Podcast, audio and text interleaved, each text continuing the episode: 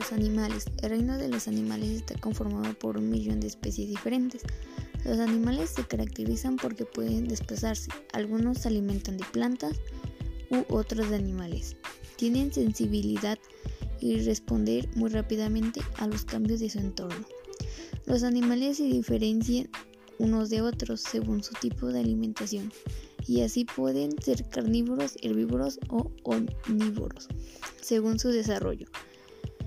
Y así pueden ser ovíparos o vivíparos según el medio es que viven y pueden ser acuáticos o terrestres y según su esqueleto.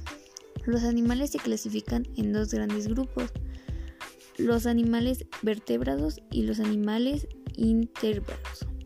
Según poseen o no un esqueleto interno, los animales invertebrados conforman el grupo más numeroso de los animales. Los invertebrados se definen en muchos grupos más pequeños.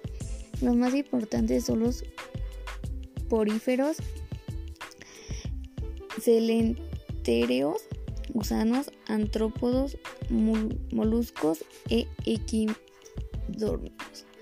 Los animales vertebrados se dividen en cinco grupos dependiendo del recubrimiento de su piel, el tipo de reproducirse.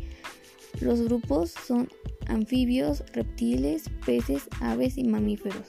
Así se clasifica Reino Unido. Algunos están en peligro de extinción, por eso hay que cuidar al planeta y estar al pendiente de ellos.